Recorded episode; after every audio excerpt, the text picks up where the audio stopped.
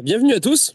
bienvenue à tous, bienvenue sur Radio Chad. On est sur, euh, on est, euh, on est pardon le mercredi 20 euh, septembre 2023. Et je suis un petit peu à l'extérieur. Je vais me rapprocher d'un endroit un peu plus calme, mais mais c'est ça. Et donc en fait aujourd'hui, c'est une émission spéciale ben, investissement en fait. Et on va on va parler de la défi, évidemment la DeFi, mais aussi on va parler aussi de, plein de plein de choses intéressantes qui sont un petit peu plus comment dire, euh, périphérique. je ne sais pas si, d'ailleurs, on, va parler de ça. On va, se demander si, euh, si les autres trucs, les autres méthodes d'investissement, les autres, enfin bref, les, autres choses qui se passent dans l'écosystème qui sont liées à l'investissement crypto, est-ce que elles sont quoi périphériques, à côté, en miroir, en, RC Donc on va pouvoir parler de ça. donc je suis très content de vous voir ce soir. Laurent, Comment ça va? Salut, bah écoute, ça va bien. Merci beaucoup pour l'invitation. Ouais. Bah écoute, ça fait super plaisir. Euh, je, oui, bah écoute, si, si tu veux, moi je peux faire euh, petite revue de la semaine euh, très rapidement, une petite chronique. Donc, euh, si ça, voilà, dans, en, espérant que ça, ça, le format plaise à tout le monde et te plaise à toi surtout. Ah bah, carrément. voilà, de par exemple des, des, deux dernières semaines où on pourra le faire toutes les semaines. par exemple, on peut commencer macro, c'est-à-dire un peu la couleur de marché généralisée sur crypto et puis euh, finir sur euh, euh, s'il y a des choses tactiques qui se passent, s'il y a des, des, des, mouvements à regarder ou de l'alpha. bah, là, en gros, au niveau macro, pour rien cacher, c'est pas top du tout quoi. Enfin, c'est un peu la, la merde. Donc déjà, qu'est-ce que ça veut dire pas top d'un niveau DeFi investissement? Ça va être des KPI, donc des indicateurs de performance clés type le volume, euh, la TVL, les nouveaux wallets qui se créent. Euh, voilà, ça, ça va être les, nouvelles apps. Il y a des nouvelles verticales aussi, ou des, nouveaux airdrops, etc. Ça, ça va être les, les, les, KPI qu'on va beaucoup regarder pour voir comment se déroule le, yield. Quoi. Donc en ce moment, la TVL est, est, n'est pas bonne du tout. Euh, pour vous donner un ordre d'idée, on est un tout petit peu au-dessus de 20 milliards de TVL sur euh, Ethereum DeFi. Euh, on est à 40 milliards en tout, d'accord, sur toute la, la, la DeFi, euh, alors que en, en début d'année, post-FTX, nous étions au-dessus de 20 milliards. Donc là, nous sommes sur un all-time low, si vous voulez, depuis le DeFi Summer euh, sur la TVL. donc c'est très morose, peu de TVL, ce qu'on appelle un environnement PVP, player versus player, c'est-à-dire que les protocoles, plutôt que de trouver des nouveaux inflows, euh, vont plutôt en fait se voler entre guillemets euh, la TVL entre elles. donc il y, a, cet effet un peu cannibalistique dû à un manque de, nouveaux inflows. Ensuite, vis-à-vis de la volatilité, qui est aussi un KPI important, euh, alors la volatilité, c'est quoi? C'est tout simplement la conséquence de volume, hein, en quelque sorte. Il y a, moins il y a de vola, euh, moins il y a de volume, moins il y a de vola. Hein. Après, la volatilité, c'est important pour tout ce qui est le marché option et notamment du yield. Euh, donc là également, on est à un point euh, morne. Hein, on est aussi sur les all-time low. La volatilité implicite d'Ethereum euh, et de Bitcoin est descendue sous les 50%. Pour vous donner un ordre d'idée, historiquement, on est plus sur les 80%. Hein en termes de vola. Donc, peu de volume, peu de nouveaux inflows, peu de volatilité. Voilà, ça, c'est les premiers KPI, on va dire, qui sautent aux yeux. Après, si on débroussaille un petit peu pour rentrer un peu plus sur le, le tactique, euh, donc euh, cette semaine, on va avoir, euh, voilà, les, news ne sont pas forcément les meilleures de manière régulatoire. Il y a une sorte d'attentisme dans le marché vis-à-vis, notamment de la régulation, enfin de la régulation, oui, alors MiCA 1, MiCA 2, mais surtout en fait la politique américaine hein, qui arrive, je crois, en fin de cette année. On pense pas que le marché va beaucoup bouger avant que les élections soient soient faites. là, on a eu Jamie Powell aussi hein, pour continuer sur les événements macro qui, qui, qui, ont vraiment un impact sur la défi et sur le euh, Bitcoin et Ethereum. Euh, L'inflation va rester haute. Ils ne sont pas là pour baisser les taux. Euh, c'est ce qu'a dit Jamie Powell là il y a quelques heures. Hein. Je le cite. Ouais, ouais. Voilà, peut-être 25 points de base de plus avant la fin de l'année. Enfin, ça, ça sonne bériche, hein, tout ça pour dire, c'est pas. On va dire que c'est sain pour l'économie, mais sur le marché financier et des cryptos, c'est malsain. Donc, il y a moins 5% sur les S&P 500 C'est tout à fait probable. Si on a un moins 5 sur le S&P, on va se taper du moins 10% sur le Bitcoin, sur Ethereum. Euh, nous, on a ça dans la ligne de mire. Ensuite, nous, nous ne sommes pas directionnels. Hein, on regarde toujours le yield, mais il faut quand même avoir un état d'esprit du marché général. Euh, bon, ceci étant dit, où est-ce qu'il y a le yield dans tout ça? Bah là, il n'y a pas de secret. Hein. Dans, ces, phénomènes de marché, euh, quand on veut être en market neutral, on va plus regarder les stablecoins. Hein. Là, il n'y a, pas de, il y a pas grand-chose à faire. Donc, c'est 90% stablecoin. Euh, D'ailleurs, on va passer sur des phénomènes de farming pour pas faire pour faire pardon de l'auto-compounding, c'est-à-dire qu'on va vendre immédiatement les shitcoins entre guillemets, pardonnez-moi du terme, type euh, FXS, CRV, CVX, et alors euh, via via qui? Via Yarn V2, via Bifi, qui sont des protocoles qui vous permettent d'auto-componder en vendant automatiquement les shitcoins que vous recevez en reward. Donc de cette manière, vous n'avez pas d'exposition euh, sur la directionnalité du marché, du moins sur votre yield. Vous dumpez vos bitcoins, vous auto, euh, vos, vos shitcoins, vous les auto-compondez euh, dans votre USDC stratégie. Euh, là, les yields sont relativement en bas, hein, évidemment, par conséquence, en règle générale. Il est très difficile à l'heure actuelle de faire 11-12% euh, sans prendre de risques incongrus.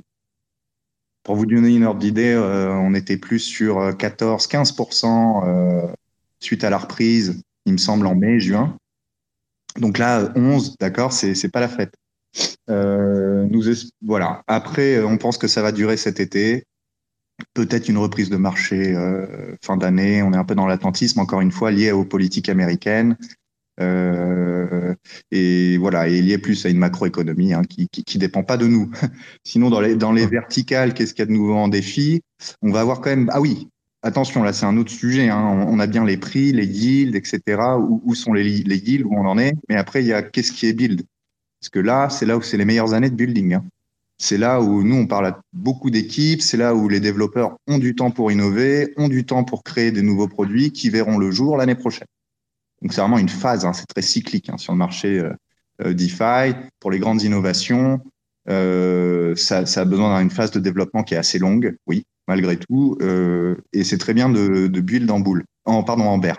Donc là, quand on voit vraiment euh, les, nouveaux protocoles, les nouvelles verticales, les, nouveaux modules, euh, les, nouvelles innovations d'intégration de, de, de stablecoin et de LST, on est très positif sur le futur il y a toujours une émulation de la part des développeurs, il y a toujours des gens très intelligents qui travaillent dans le secteur, euh, il, y a, y a, toujours une fascination pour euh, euh l'innovation, euh, que ce soit sur le, le, DeFi, mais aussi sur, sur, sur tout ce qui est satellite, euh, type l'abstraction des comptes ou, ou, le, ou le marché des, des NFT pour, pour, certains qui évoluent. Hein. voilà, donc court terme assez morose, on reste en stablecoin. Euh, on, on, a, on, va être sur du 11, 11,5% et nous espérons que euh, fin d'année, voire de l'année prochaine, on, on, revive euh, une période d'innovation. Alors, je, vais rebondir sur ce que tu disais tout à l'heure pour la, pour la Fed, pour la macro, quoi. La Fed qui disait, euh, euh, qui ont dit qu'ils ne voient pas une récession avant 2027. Et c'est très bizarre comme formulation. Parce que parce que ça veut dire non, ça se passe bien, mais ça va se passer mal. C'est très étrange. Je n'arrive pas à, à, à, à, processer la formation, tu vois. Mais euh, donc. Euh, quand on l'a lu, nous, quand, nous nous l'avons lu, nous avons compris qu'en fait, euh, l'inflation va rester, enfin, les, les taux hauts vont rester hauts pour les deux prochaines années. Ok. Et après, trois ans de, de descente aux enfers jusqu'à euh, la, récession. Mais en fait, c'est ça qui est étrange, c'est que déjà que, pas, que ce ne soit pas qualifié comme une récession, alors que probablement que oui. Je me souviens qu'il y a eu un débat, c'était l'année dernière là-dessus. C'était la définition euh... de la récession, tout à fait. Bah oui, mais ils changent aussi ce que c'est qu'une récession, si c'est trois trimestres, si c'est six trimestres. Moi, je sais plus. D'ailleurs, je crois qu'ils ont changé la définition eux-mêmes hein, à Powell, donc je ne rentre plus dans le débat. c'est un peu. Euh je sais, ouais, récession économique. J'espère pas, en tout cas. J'espère pas. Mmh. Et, euh, et, alors, j'avais un autre truc à te dire, mais, euh, mais en attendant que je retrouve, est-ce que. Euh, alors, bienvenue. Euh, c'est Jean-Raphaël, hein, c'est ça? Alors, je sais, je suis pas sûr qu'il entende. Yes, Est-ce que. JR? Ah ok, salut JR, ça va? Enchanté. Ouais, ça va bien, merci. Merci pour Alors, euh, comment? Merci pour l'invitation. Eh ben de rien, c'est un plaisir.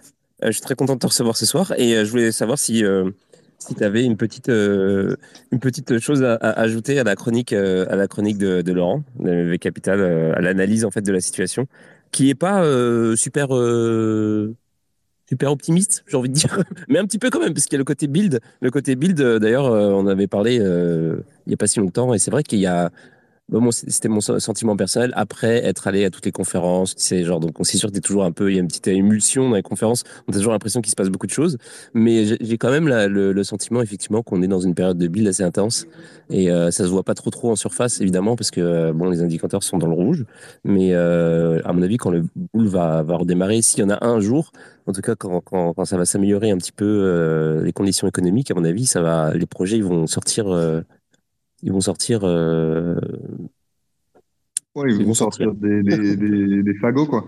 Je, on, on peut même parler des catalystes. Alors, c'est très difficile. À chaque fois qu'on plane les catalystes, euh, qu'est-ce que c'est? C'est-à-dire un catalyste, c'est une sorte d'innovation, euh, de changement de paradigme. C'est-à-dire, au revoir AVV2 et puis Morpho V2 qui, qui prend le relais, tu vois. Pourquoi? Parce que le marché du money market, euh, les, les- c'est-à-dire les, les protocoles de, lending et de deposit sur la DeFi vont complètement changer.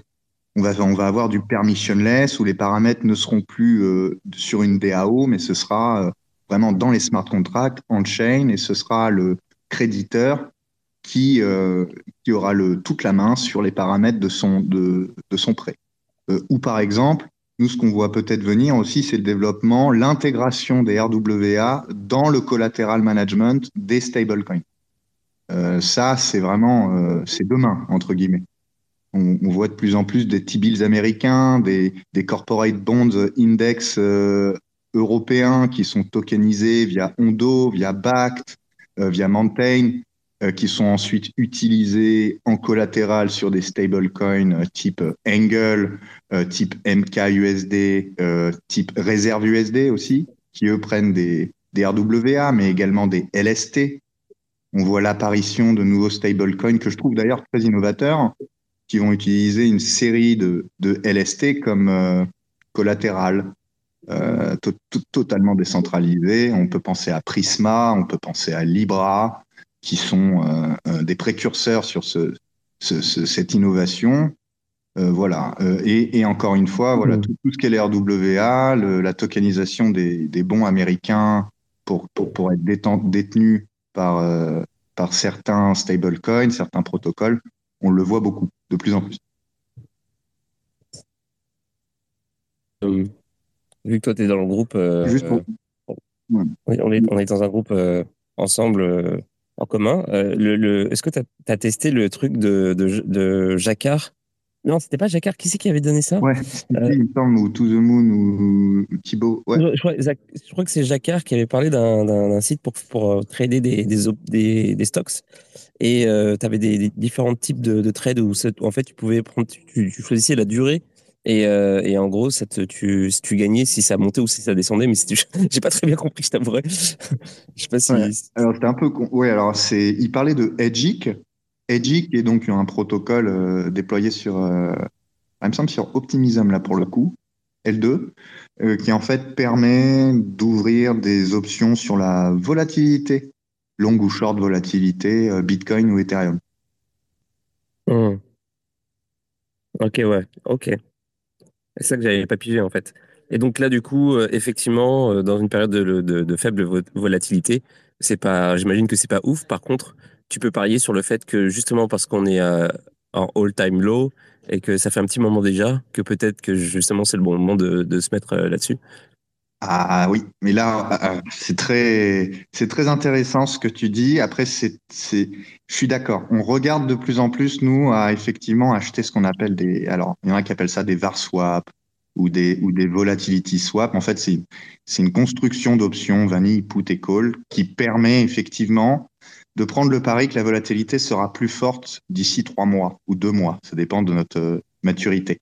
Euh, et en fait, que le Bitcoin monte ou descend, du moment qu'il monte ou qu'il descend et qu'il sort d'un canal, euh, vous, vous, profitez de, de, cette volatilité. En revanche, si le Bitcoin reste flat, bon, bah, vous perdez tous les jours, petit à petit, la valeur de vos options. Et effectivement, vu que là, on est dans un, quand même un, un environnement historiquement bas sur la volatilité, et je dis bien sûr historiquement, hein, c'est-à-dire depuis que l'Ethereum existe, hein, euh, ça fait quoi? Ça fait 13 ans, 14, euh, euh, pardon, enfin, ça fait quoi? Ça, fait 10 ans? 10 ans, ouais, ouais. 10 ans maintenant. Bah, euh, on n'a jamais été aussi bas en termes de volatilité implicite. Jamais. C'est fou ça. Ouais, c'est complètement dingue. Euh, il y a quelque chose qui pourrait expliquer ça? Je sais pas. Il y, a, il y a des forces qui peuvent expliquer ça, mais il n'y a pas de. Enfin, je, je n'ai pas eu d'informations de, de, qui, qui l'expliquaient. C'est plus des facteurs qui font que, et encore, il y a beaucoup de bruit blanc aussi. Mais, mais voilà, mais il y a, il y, a un il y a eu un désintérêt du marché quand même. Vous savez qu'en phase de bear et d'accumulation ou de voilà, enfin à, à, à ce moment de, de, cycle, de toute façon, la, la volatilité ralentit. Ensuite, plus il y a d'institutionnels qui rentrent, euh, plus le marché des options ou, euh, euh, grandit, donc la volatilité du produit sous-jacent s'amenuit. On va avoir beaucoup. L'ETF, ça va, ça va limiter la vola, par exemple. Hein. Donc voilà, il y, y, a des effets comme ça.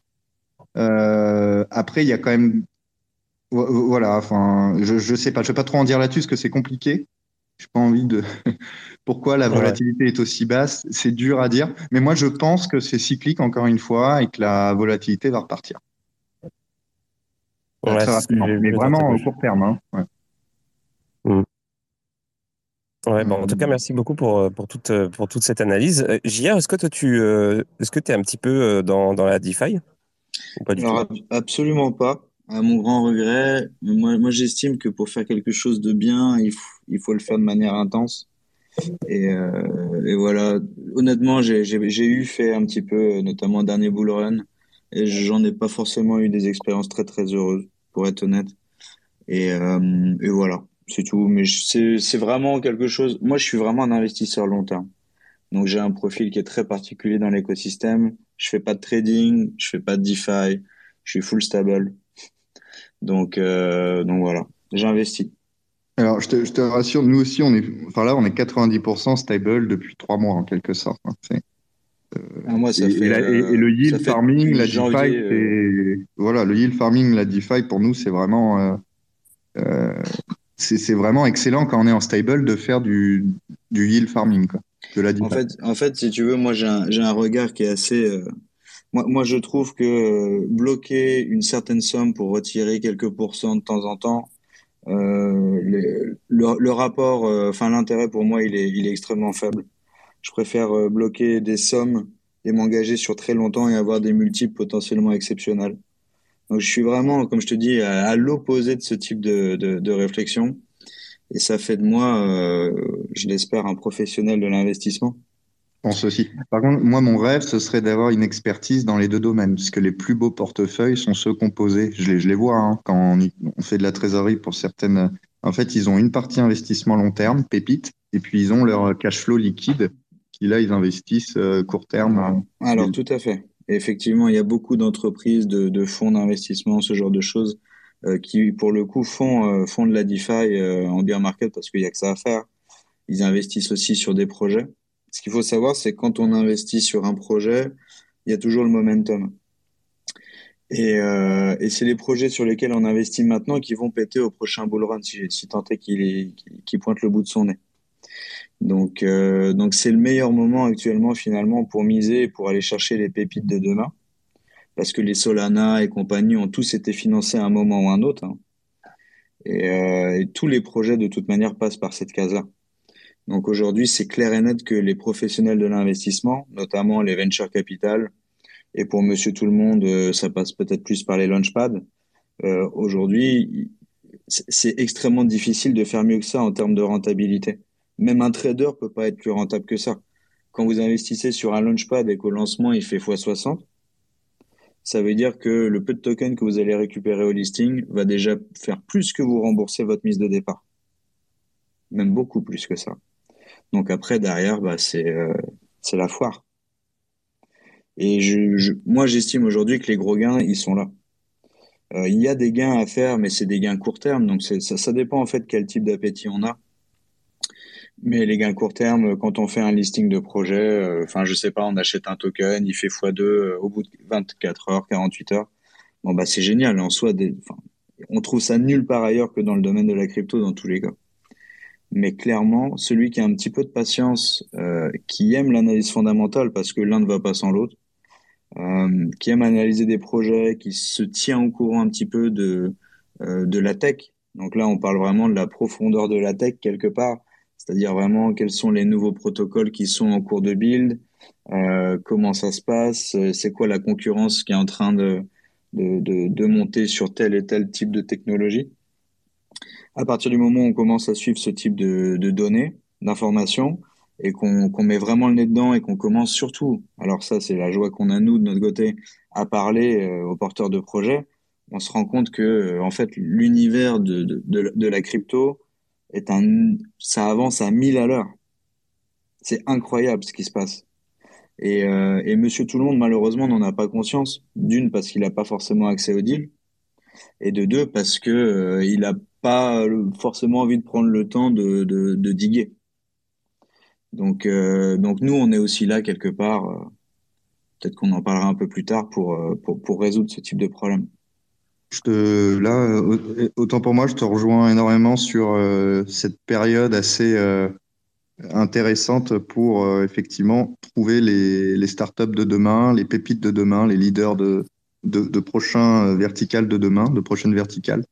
les valorisations ont vraiment dévissé, c'est incroyable sur un même projet qui n'avait, il y a un an, on parlait tout de suite de valorisation à 15, 20 millions. Là, on trouve des pépites, je dis bien des pépites à 5, 7 millions de valo. Alors, la, la, la, valo est une des composantes, effectivement, qui, qui, qui rentre dans, dans notre choix, mais pas que. Ah. Il y a énormément de sujets dans le oui. sujet. Hein.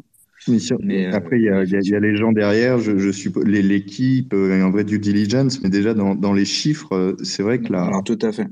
Il y, a eu, il y a eu une vraie bascule du marché, ça fait à peu près un an maintenant, où on va dire que la plupart des gros projets, en tout cas ceux qui sont financés par des, des top, des tier 1 VC, on appelle ça, donc vraiment les, les gros gros, euh, c'est énormément d'equity actuellement.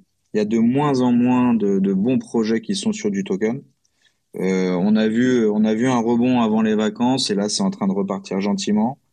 Alors autant dire que cet été c'était euh, mort de chez mort, mais comme comme dans beaucoup de sujets dans la crypto. Et euh, heureusement que ça repart d'ailleurs. Mais euh, effectivement, l'univers du token aujourd'hui il est il est incroyable. Il y a énormément de choses à apprendre. Il y a il y a énormément de sujets sur lesquels se former. Et nous, on ne fait qu'effleurer finalement une partie du prisme. Hein. La crypto, c'est vraiment une partie qui est extrêmement euh, professionnalisée d'ailleurs. Alors, je vais, revenir sur le, concept de, sur la question des pépites de demain, parce que ça aussi, ça m'a, ça m'a, ça a fait, euh, ça a sonné euh, des, cloches dans mon cerveau. Je, je, je veux dire ring a bell, mais genre, mais ça marche pas en français. Euh, mais euh, d'abord, je vais euh, commencer par te, demander une petite chose, mais avant ça, je vais dire bonjour Quarl, comment ça va? Salut, salut. Justement, oui, effectivement, c'était euh, c'est la question que j'avais posée euh, que j'avais posée à Crypto. Salut à tous. Euh, c'est sans dévoiler effectivement ce que tu peux suivre. Euh, qu'est-ce qui t'intéresse en ce moment et qu'est-ce qui pourrait être en fait tes, tes red flags des, des, des projets qui, euh, outre le fait que vraiment ça peut être des scams ou des rugs, qu'est-ce qui t'intéresse véritablement en ce moment? Par quoi tu te sens Alors, porté? Avant que avant que tu répondes à cette question, JR, si tu veux, est-ce que tu peux introduire, bah, en fait, introduire toi, dire un peu qui t'es, euh, ce que tu fais dans les cryptos, comment t'y es arrivé, tout ça, puis euh, et puis aussi euh, Risque Capital que que tu représentes euh, ce soir? Effectivement, donc moi je m'appelle Jean-Raphaël Sauvonnet, je suis breton, je suis de formation juridique. À la fin de mes études, je m'envole pour la Suisse pour lancer ma première startup avec trois startups à mon actif. Je suis sur Bitcoin depuis 2015. J'ai eu la chance d'avoir un employé qui a débarqué et qui a lancé un petit hub OTC dans mon bureau à l'époque. Donc j'ai mis le j'ai mis le, le, nez dans Bitcoin par la petite porte. Euh, je suis revenu euh, rapidement en 2017 au milieu de mes affaires. Je suis reparti et je suis revenu très sérieusement et lourdement pour le coup euh, en octobre 2020, donc juste avant le bull run finalement. Et ayant misé euh, pas mal à ce moment-là, euh, ayant commencé aussi à faire des recherches, un petit peu ce genre de choses, je me suis, euh, je me suis dit que c'était quand même un peu dommage, connaissant ma nature un peu flemmarde, d'avoir misé autant d'argent et de ne pas suivre tout ça sur le long terme. Et la seule solution que j'ai trouvée, ça a été de me dire qu'il fallait que j'étudie. Et moi, étudier pour étudier, ça me, ça me barbe lourdement.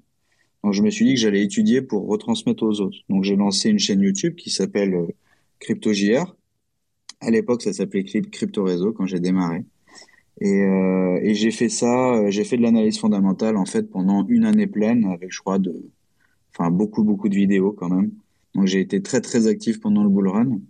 Et j'arrive, euh, j'arrive en fin d'année 2021 avec finalement en tant qu'influenceur des, des possibilités de rentrer sur sur des private rounds notamment et des public rounds aussi. Donc c'est ce sont des étapes en fait de, de financement d'un token.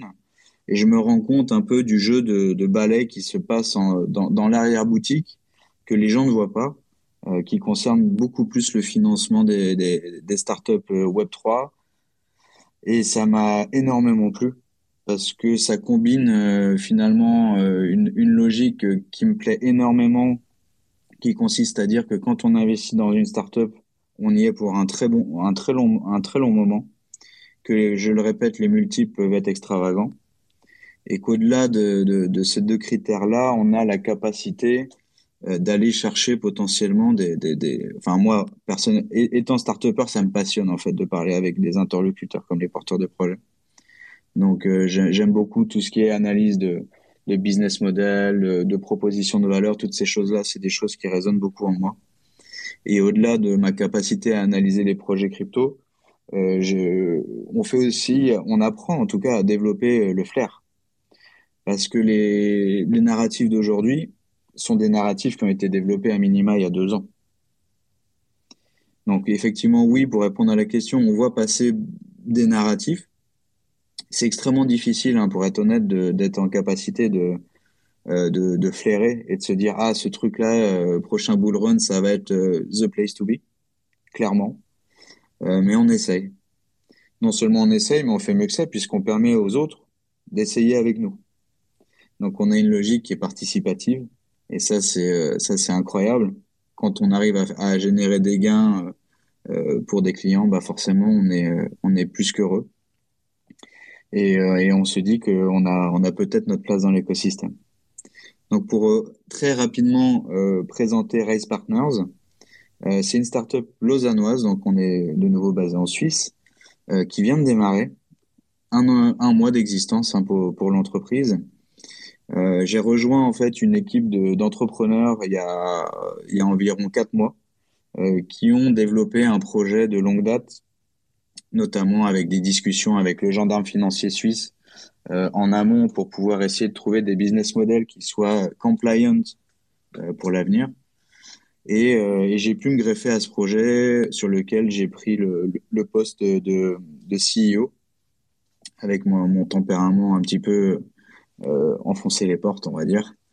Et, euh, et, je suis plus que ravi. Donc, on développe une plateforme de crowdfunding Web3 le, ce qui est ressorti un petit peu des discussions avec le, avec le gendarme suisse, c'est que aujourd'hui, euh, les modèles qui sont euh, développés, on va dire, dans le Web 3 ne sont pas des modèles qui sont périns. J'entends par là, pour certains d'entre vous, peut-être que vous connaissez euh, des formats hybrides de financement participatif comme les, les community VC, les launchpads aussi, bien entendu la plupart de, de, ces entités ne sont pas euh, ne sont pas vouées en tout cas à, à, exister sur le long terme. On le sait tous, la régulation elle est là, elle arrive, et quand elle va commencer à frapper le secteur de l'investissement, je pense que ça va faire extrêmement mal. Donc la, le constat il est il est le suivant. Et partant de ce postulat, euh, on, s'est dit qu'il fallait qu'on développe un business model qui soit, euh, en tout cas, qu'on soit certain que ce business model-là puisse être euh, là dans 20 ans, sans jamais à se faire taper sur les doigts ou bien à craindre quoi que ce soit, parce qu'on n'a pas envie forcément d'aller en prison. Donc, euh, donc l'objectif pour nous, ça a été vraiment de, de développer ça. Là, je vous, je vous place un petit peu le, le, le, cadre de la réflexion.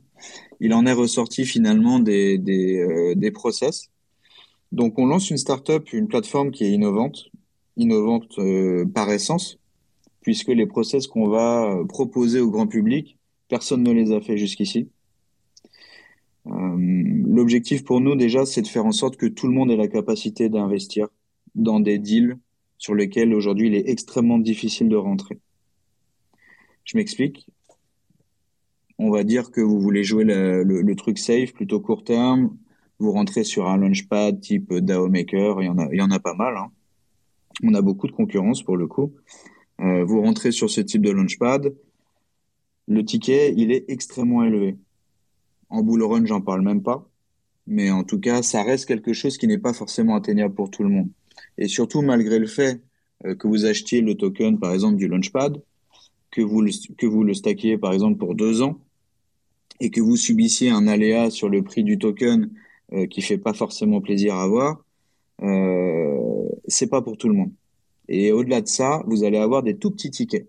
C'est-à-dire, euh, je sais pas, je pense que le ticket, moi, le ticket euh, max aujourd'hui, par exemple, sur une plateforme comme DAO Maker, ça doit être 800 ou 1000 dollars peut-être, j'en sais rien.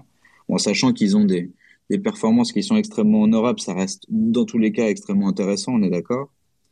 Euh, ce qui est sûr, c'est qu'aujourd'hui, ces modèles-là, euh, pour moi, dans l'avenir, ils vont à un moment ou à un autre devoir soit muter, soit disparaître. Parce que les gens s'y retrouvent pas, pour être honnête. Donc nous, on a choisi de créer une plateforme sans token, qui soit accessible pour tout le monde. Si vous connaissez CoinList avec un système euh, qui est de loterie, donc de tirage au sort pour pouvoir participer, c'est ce que ce que j'estime aujourd'hui être le, le plus le plus égalitaire. On a tous la même chance de participer. Et on a le Genesis qu'on va commencer à commercialiser assez rapidement, probablement euh, dans les jours à venir, euh, qui va finalement euh, octroyer, alors là pour le coup, des, des conditions extrêmement avantageuses pour les personnes qui, qui auront confiance en nous et qui nous suivront sur, sur l'avenir de l'entreprise. Ok. Euh, bah, c'est un, super bon, euh, c'est un super bon euh, descriptif en fait, euh, hyper clair et, euh, et, quand même assez concis en fait. Et, et du coup, j'allais te poser la question pour pour les tokens parce que j'avais pas bien compris, mais c'est mon problème à moi. mais par rapport au montant, parce que j'ai cru que tu t'avais parlé de ça à un moment donné, par rapport aux montants qui sont disponibles pour les investissements pour les pour les pour les launchpads par exemple, en général, les projets euh, il y a un projet qui va mettre euh, un certain nombre de, tokens à disposition pour, euh, pour la vente publique. Et ils vont limiter, par exemple, sur CoinList ou ailleurs, ils vont limiter, par exemple, à, je sais pas moi, on va dire n'importe quoi, 200 tokens par personne. Ou alors un, prix, par exemple, un, investissement en dollars limité à un très faible montant. Ou enfin quelque chose de raisonnable, justement, pour bah, en fait, d'ailleurs, pourquoi? La question, c'est pourquoi? Et, euh, et la, la, la, deuxième question, c'est est-ce que c'est quelque chose que, que vous voulez euh, changer ou alors est-ce que c'est euh, c'est un modèle aussi que vous allez, que vous allez respecter? Alors, c'est quelque chose qu'on va changer. déjà, je vais t'expliquer pourquoi ils font comme ça. C'est qu'aujourd'hui, ces projets-là, ils ont d'énormes communautés. il faut bien satisfaire les gens qui ont un moment ou un autre misé et qui se sont engagés sur le long terme, notamment avec du stacking.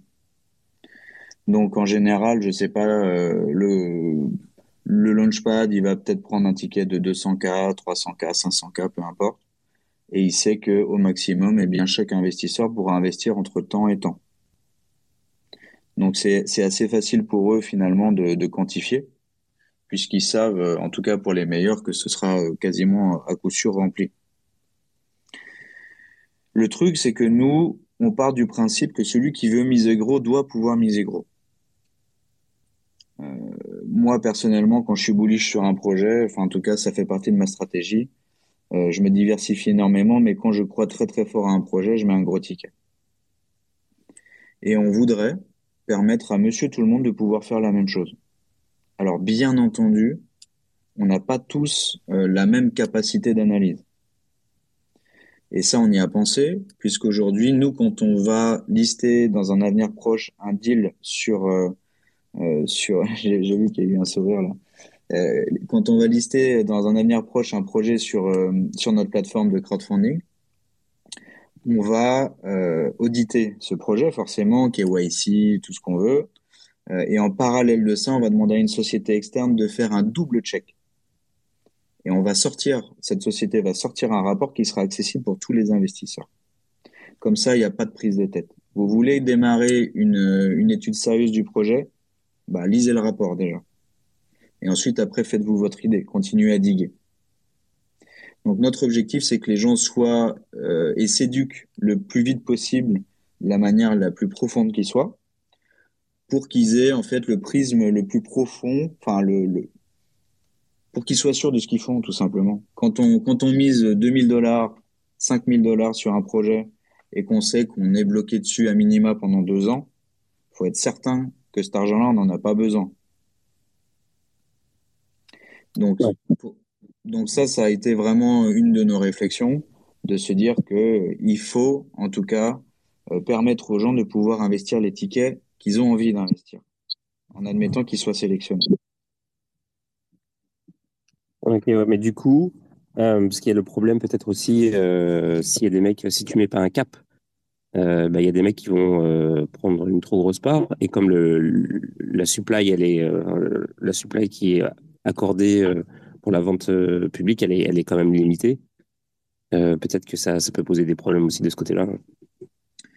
Alors, ça dépend. En fait, ça dépend, ça dépend des deals, déjà. Mmh. Euh, on posera peut-être une cape. Hein. Je dis pas qu'on le fera jamais. Mais j'espère que ce sera un, un excellent problème qu'on aura. Pour être, pour être honnête. Euh, ça veut dire que les, deals sont surremplis et qu'au final, on doit un petit peu calmer tout le monde. Euh, mais ça, c'est un problème de riche, quelque part. Donc, euh, pour le moment, on n'y est pas. On se pose pas encore cette question, même si on garde en tête qu'on puisse le faire à un moment ou à un autre. Mais en tout cas, au démarrage, ce sera pas la politique de la maison. Ça pourrait être pas mal de faire un système comme ça, genre je vais je vais proposer des idées de concept pour euh, pour ton projet. Euh, tu vas faire à la fin de l'émission. On arrête tous les gars. On fait exactement comme dit. non mais euh, genre en gros, ce serait pas mal. Un, je sais pas si vous avez pensé à ça. Un, un genre parce qu'il y a eu une polémique il y a pas longtemps qui a été lancée par euh, Amy, Dark Amy, je où il se plaignait. Bon, bah, c'est pas un sujet nouveau nouveau. Hein, c'est un truc. ça fait des années que ça dure, mais mais c'était marrant parce que c'est revenu sur le devant de la scène avec avec Amy où il se, il se plaignait de, euh, en fait, de, de, la distribution. Où il disait non, que... En fait, il a, une, il a une réflexion parce que j'ai plutôt bien suivi le sujet. Euh, je, je, le connais un petit peu, donc euh, ça m'a fait, ça m'a fait sourire en fait. Et il, il, a, il a pour partie raison dans, dans ce qu'il dit. En gros, ce qu'il explique, c'est que le, le financement des entreprises a évolué. En 2017, on faisait des ICO. Euh, la personne qui investissait dans une ICO a s'y retrouver et de loin. Sauf qu'entre-temps, depuis le dernier bull run, le système a changé. Les personnes qui investissent se sont professionnalisées et prennent finalement les plus grosses parts de gâteau. Ça, c'est la réalité du terrain. C'est qu'aujourd'hui, les VC dump les tokens, qu'on le veuille ou non. Donc, euh, et en fonction de, l'envergure du venture capital et euh, de l'ascendant qu'il a sur le projet, il fait la pluie le beau temps. C'est comme ça. Mmh. Euh, bon, il y a même des, des venture capital d'ailleurs. Euh, pour rappel, par exemple, Three Arrows Capital euh, obligeait quasiment les projets à, dé, à, déposer, à garder les fonds chez eux. Ouais, mais c'était pas que, ce que ça donnait.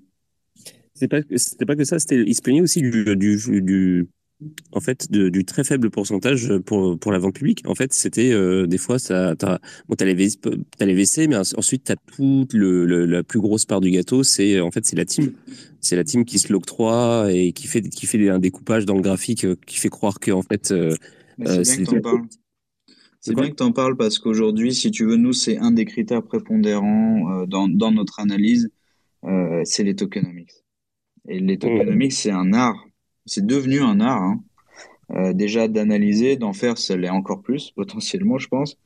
Mais effectivement, quand on voit des teams, pour nous, la limite, c'est 20%. Déjà 20%, c'est énorme. C'est euh, c'est incroyable. 20%. Ouais. C'est beaucoup. Mais il y a des projets aujourd'hui très très qualitatifs qui sont à 20%. Après, ça dépend, et là, faut creuser, il faut parler aux gens. Qu'est-ce qu'ils veulent faire? À quel moment? Est-ce qu'ils comptent euh, obliger les employés à stacker? Comment est-ce que les tokens vont être libérés pour eux? Euh, Enfin bon, tout, tout ça, c'est des discussions qu'on a et, sur lesquelles on doit être extrêmement attentif. Mais les tokenomics font vraiment partie, euh, j'ai envie de dire pour nous, c'est un cinquième de la décision.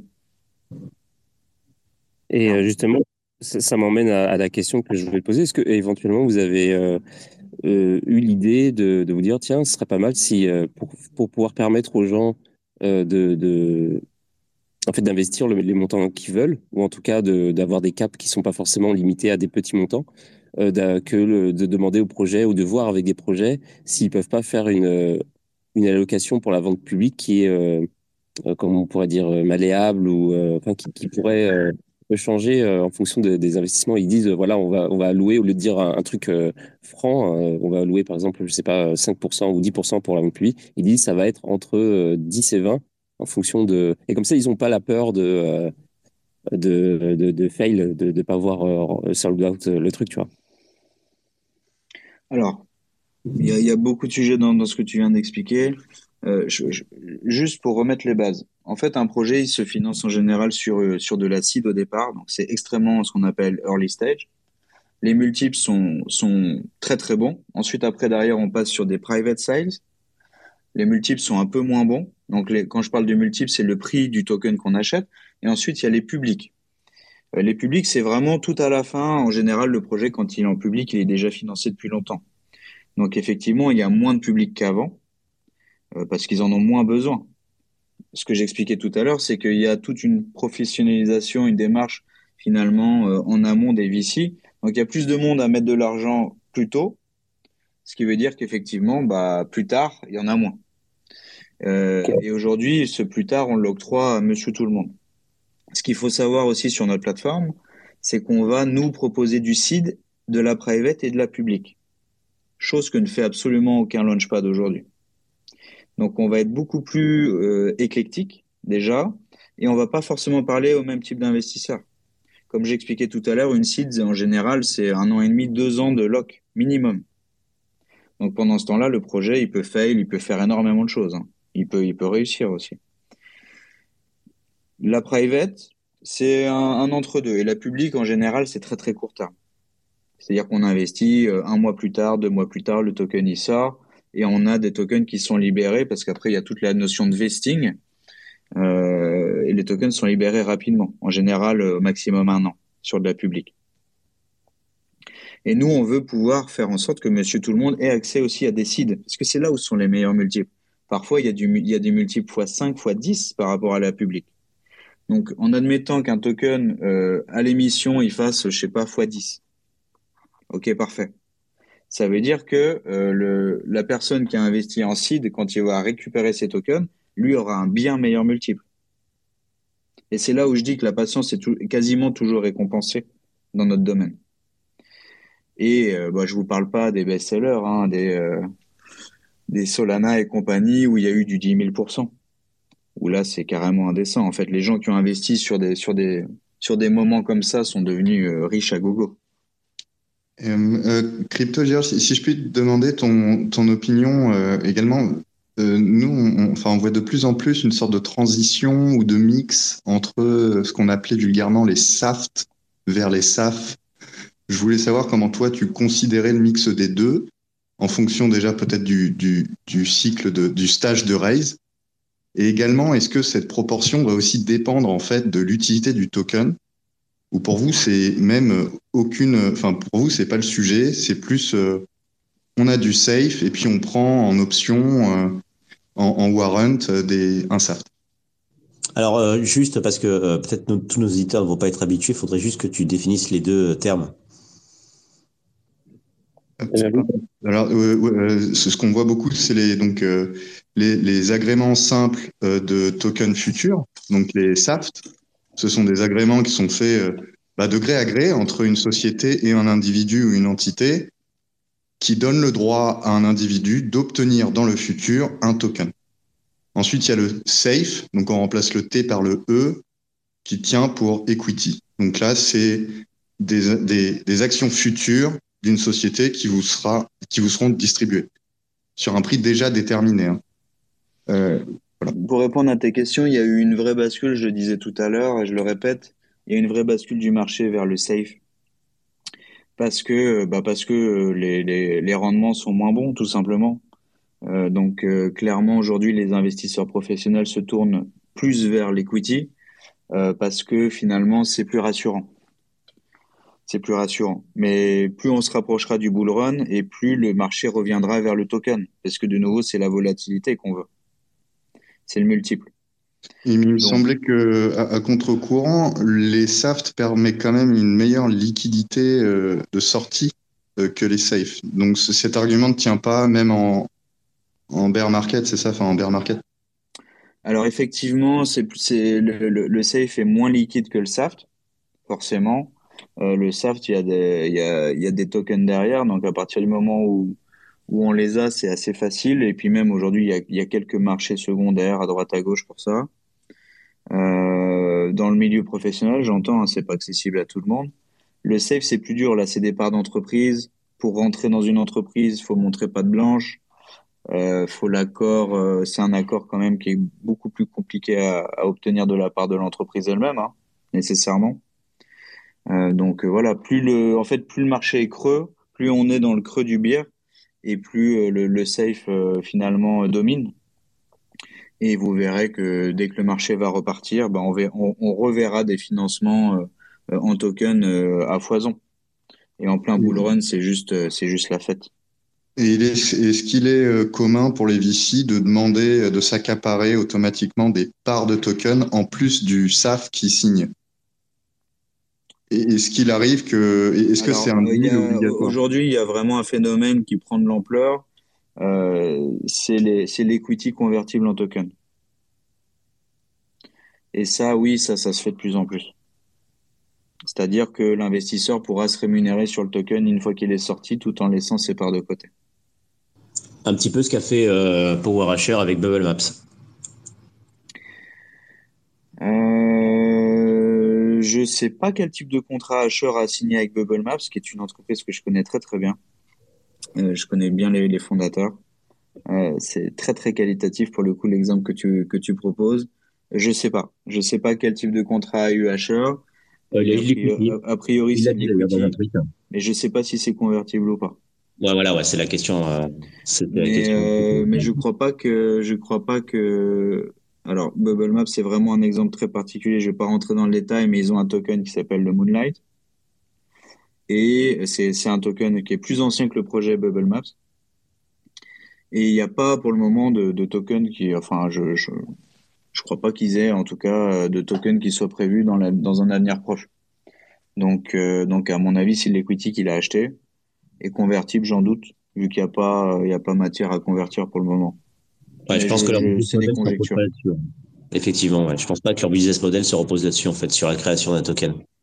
Non, mais ils ont un business model pour le coup qui va beaucoup évoluer dans, dans l'avenir et qui est euh, qui a énormément de potentiel. Hein. Je veux dire, ils ont ils ont vraiment percé eux dans l'écosystème pour le coup, euh, de manière frontale. Euh, pour juste clarifier cette convertibilité de token, euh, donc c'est-à-dire que l'acheteur de SAFT a l'option, mais pas l'obligation, de transformer euh, c'est une partie, tout ou une partie de ses, actions en token Alors, soit c'est obligatoire ou soit ça ne l'est pas. Et donc les tokens seraient convertibles au prix de marché euh, euh, dans ces cas, dans ces cas-là, il y a un prix, euh, il y a un prix qui est, qui est fixé de, de base. C'est-à-dire que le token, euh, tu l'achètes sur, sur une valeur de temps. Et cette convertibilité entre valorisation equity et market cap et supply et, et, supply market cap du token, elle se fait un pour un ou c'est revu dans dans les contrats? Alors tout est contractualisé. Euh, et je peux te dire qu'il y a énormément de formats différents. Euh, je, je, je, vais peut-être pas parler trop de contrats ici parce que je crois pas que ce soit tant l'enjeu. Mais, euh, mais oui, effectivement, il y a beaucoup, beaucoup de possibilités. Ça fait partie justement des choses que nous, on veut mettre en place. C'est-à-dire qu'aujourd'hui, on démarre sur une plateforme qui va proposer du token exclusivement et qui, dans un second temps, euh, je l'espère le plus vite possible, proposera aussi de l'equity. Si vous connaissez un petit peu République, pour moi, c'est vraiment un modèle de réussite. C'est une plateforme de crowdfunding euh, entre le Web 2 et le Web 3. Le Web 3 est une petite partie de leur activité pour le coup. mais ils ont, ils ont une vision et ils ont déployé d'une certaine manière à pouvoir toucher un, très large public. Ils arrivent à financer beaucoup de projets et ils font à la fois du token et de l'equity. Pour moi, c'est vraiment aujourd'hui, euh, ça fait partie des choses euh, qu'on aimerait faire. Ça fait partie, enfin, c'est dans la roadmap hein, d'ailleurs. Euh, et on aimerait aussi, en parlant de ça, lancer directement au sein de notre plateforme une plateforme d'OTC. En anglais, over the counter, donc euh, derrière le bureau, euh, derrière le, comptoir, pardon. Et en gros, c'est une plateforme sur laquelle on va pouvoir remettre en jeu les contrats SAFT ou SAFE qu'on a pu qu'on a pu contractualiser par le passé, donc rendre liquide ce qui ne l'est pas. Et ça, c'est un des enjeux vraiment aujourd'hui dans l'industrie, finalement, euh, c'est de permettre aussi euh, au marché de faire son propre, euh, son propre travail. Ça veut dire que moi, peut-être que dans deux mois, je vais m'engager sur un projet à hauteur de temps, que six mois plus tard, je me rends compte qu'il y a un FOMO pas possible alors que le projet n'a encore rien délivré, euh, en tout cas n'est pas mature. Et là, je vais me dire, bah, pour X raisons, que ça vaut peut-être le coup de revendre mon safe ou mon SAFT euh, avec un, en tout cas proposer de le revendre avec un multiple de temps. Donc je vais peut-être faire un x3 à, à C'est une, une, verticale très intéressante, par exemple, que je trouve est encore trop. Euh, il n'y a pas de plateforme encore, je dirais, de nom euh, renommé qui, qui, qui, donne ce service. Effectivement, c'est. Euh, non, et, et, et, pour cause, il y a, y, a, y a, beaucoup de barrières à l'entrée. Je ne vais pas rentrer dans les détails, mais il y, a, y, a, énormément de barrières à l'entrée pour faire ça. Et aussi du légal. Euh, mais, euh, mais en tout cas, on aspire à le faire et je, je, je pense qu'on le fera parce que parce que ça fait partie de notre notre ADN. Pouvoir euh, pouvoir laisser aux gens le choix du choix quelque part. C'est vraiment dans notre ADN. Alors juste pour conclure là-dessus, je ne sais pas s'il y avait d'autres trucs à dire sur le safe et SAFT, mais il y a Hypergrowth qui dit safe sont souvent avec token warrant 1 pour 1. Cela permet de 1. maximiser ton investissement si la société est vendue avant le listing et 2. avoir des tokens liquides. Donc, je ne sais pas si vous validez ça. Ouais, ouais, non, Tout à fait. Merci de l'info. Ouais. Et ben de rien. et d'ailleurs, euh... oui, alors c'est ça, on a. Bah, moi, je propose qu'on qu'on qu'on passe au sujet suivant parce que c'est vrai qu'on va pas parler de ce truc-là précisément euh, toute la soirée. Et je propose qu'on revienne sur une question qu'on qu s'est tous posée, euh, en tout cas euh, au moins Quarl et moi tout à l'heure, euh, un petit peu plus tôt dans l'émission. C'est sur les pépites, les pépites de demain. Euh, alors je vais faire un bundle des, des de, de, nos questions. C'est d'après toi, euh, est-ce que c'est c'est quoi déjà comment on, on identifie une pépite déjà. Et, euh, d'après toi, ce serait quoi euh, les, euh, bah, les pépites de demain, en fait? Est-ce que tu en as vu? Est-ce que tu es sur, sur des trucs, des plans que tu veux partager? Ou est-ce que tu veux pas vraiment les partager, mais tu sais qu'il y en a Est-ce que euh, c'est quoi ton. Est-ce est que tu peux répondre à des questions? Alors, je peux pas les partager, mais je sais qu'il y en a. Mais en tout cas, si toi, tu veux les voir, bah, je t'invite à, à, venir voir ce qu'on fait sur la plateforme, à t'inscrire et puis à nous suivre dans l'avenir. Ce qui est certain aujourd'hui, c'est que les pépites, euh, y a, comme j'expliquais tout à l'heure, il y a des narratifs. Ces narratifs, ils, explosent à un moment ou à un autre euh, à cause d'une news. On a une, par exemple, le narratif du métaverse, excusez-moi. On a eu, par exemple, le, narratif du métaverse. Il a suffi que Facebook s'appelle Meta et puis d'un seul coup, tout le monde a cru que ça allait être la ruée vers l'or et que demain, on aurait tous des casques sur la tête, ce qui n'est absolument pas le cas. Donc, euh, dans, l'aspect, finalement, quand, un, quand on entend parler d'un narratif, c'est qu'il est déjà trop tard. Parce qu'il fallait, être, il fallait se positionner plus tôt. Mmh. Je sais, je sais pas si moi je me serais positionné beaucoup plus tôt sur du métaverse. Il y a deux ans de ça, honnêtement, si j'aurais eu le flair, je sais pas. Euh, parce que le, le, risque est très très grand pour finir. Ce qui est sûr, c'est qu'aujourd'hui, des narratifs, il y en a, il y en a énormément. Euh, il, y a, il y a, par exemple, des fonds d'investissement qui sont spécialisés dans la DeFi, euh, et il y a des narratifs même dans la DeFi. Hein, je, je vais rien apprendre à, à Mev. Euh, il, y en a après derrière, je sais pas, dans les protocoles d'infrastructure.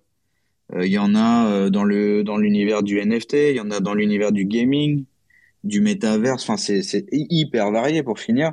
Il y en a autour de Bitcoin. On voit que l'écosystème autour du Bitcoin se développe énormément. Ça, c'est pareil. qui, qui il y a deux ans de ça, aurait, aurait misé sur une entreprise qui veut lancer des NFT sur la blockchain Bitcoin C'est très très dur de, de sentir ça. C'est extrêmement difficile. Donc finalement, nous, on ne fait que renifler et on mmh. renifle sur des critères qui sont beaucoup plus tangibles que ça pour nous.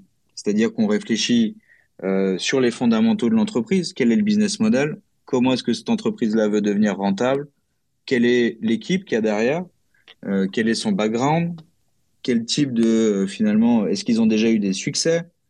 Euh, ensuite, après, il y a toutes, comme j'ai expliqué, il y a toute la structure du token. La tokenomics pour nous est extrêmement importante. Il y a les réseaux sociaux, il y a la capacité à faire du marketing euh, dans le vif.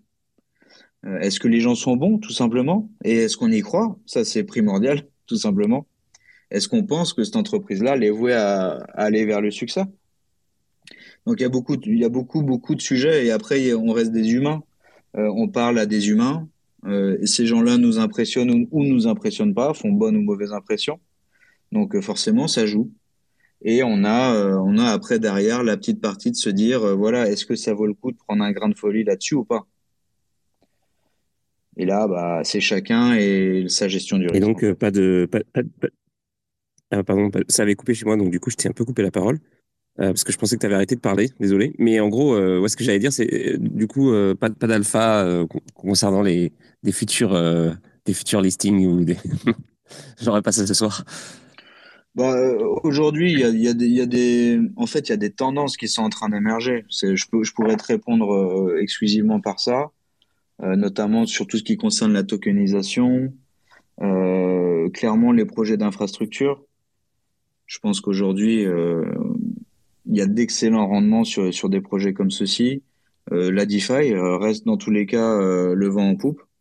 Quand je vois quotidiennement un petit peu le, le, les entreprises qui se font financer, il y en a énormément dans ce secteur-là. Le gaming prend quand même de plus en plus de place. Euh, ça reste une industrie qui, qui a besoin de, de, maturation, le gaming. Et les gamers aujourd'hui sont pas forcément prêts à passer sur des euh, verticales de NFT, de tokens, ce genre de choses. Bien qu'on a des exemples aujourd'hui qui commencent à nous prouver le contraire. Je pense à Cross the Age, par exemple, sur lesquels j'ai eu moi-même la chance d'investir. Bon, bah, ça, c'est un projet, aujourd'hui, c'est un best-seller. Ils sont euh, top 2, top 3 euh, des, des, jeux euh, sur l'App Store et compagnie. Enfin, je ne sais plus quel classement, mais c'est juste insane en fait. Quand on voit en combien de temps est-ce qu'ils arrivent à vendre leurs multiples collections de NFT, le sold out, il est en une heure, c'est réglé. Donc non, c'est en fait quand on c'est pas compliqué. Quand on fait du bon travail, on a du succès. Et après derrière, c'est la récurrence.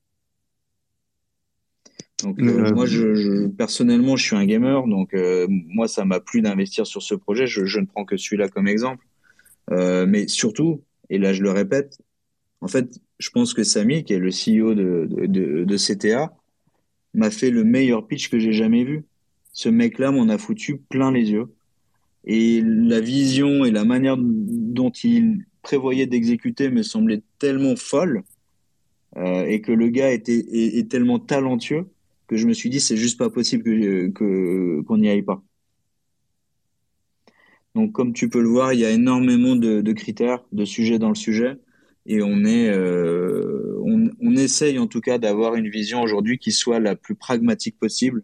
On a des, critères de sélection qui sont quand même extrêmement poussés, des grilles qui sont très poussées. On a beaucoup beaucoup de questions pour les projets.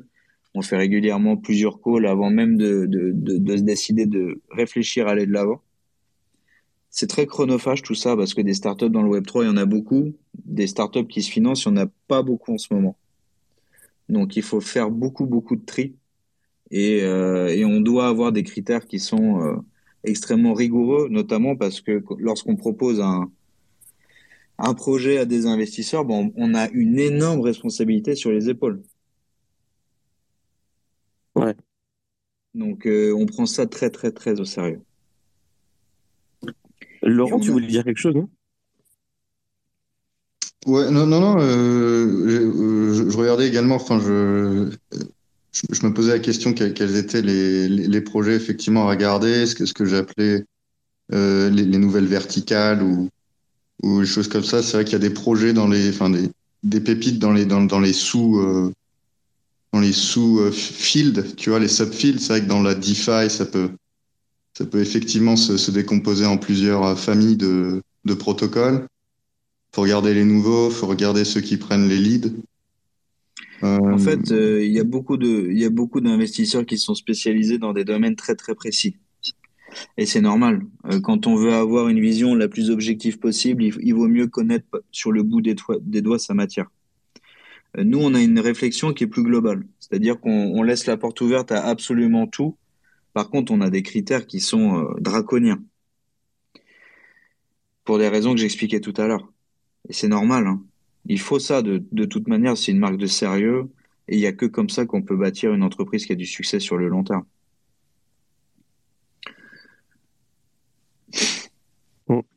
Et ouais. En tout cas, je suis, euh, je suis vraiment. Euh, je trouve que ta façon décrire euh, les choses est assez, assez intéressante. Genre vraiment, t'as vraiment le. Bon, on voit que t'es, fort. non, mais je le dis parce qu'en fait, je trouve ça intéressant de, quand tu parles avec quelqu'un aussi, ça te permet d'avoir un. Un ça, te donne une une lumière un peu sur euh, sur les choses éventuellement derrière. Ça te ça te donne des indications genre euh, c'est quoi en fait c'est c'est quoi euh, sa personnalité ou genre est-ce que c'est un dégène est-ce que c'est quelqu'un qui a la tête sur les épaules etc puis ça donne aussi euh, ça donne une petite vibe par rapport au projet euh, tu vois. Et je trouve que t'as quand même t'as quand même l'air d'avoir euh, été quand même sais ce que tu fais quoi. Donc c'est c'est cool on apprend tous les jours hein, pour être honnête Là où, là où je suis fier de moi pour le coup, merci, merci déjà pour le compliment, c'est sympa. Euh, là où je suis fier de moi pour le coup, enfin de nous, parce que je suis pas tout seul, loin de là, euh, c'est qu'on a réussi à, à monter une entreprise avec une vision qui est novatrice. Et innover dans le Web 3, c'est vraiment difficile. Je, je, je, je suis convaincu de ça.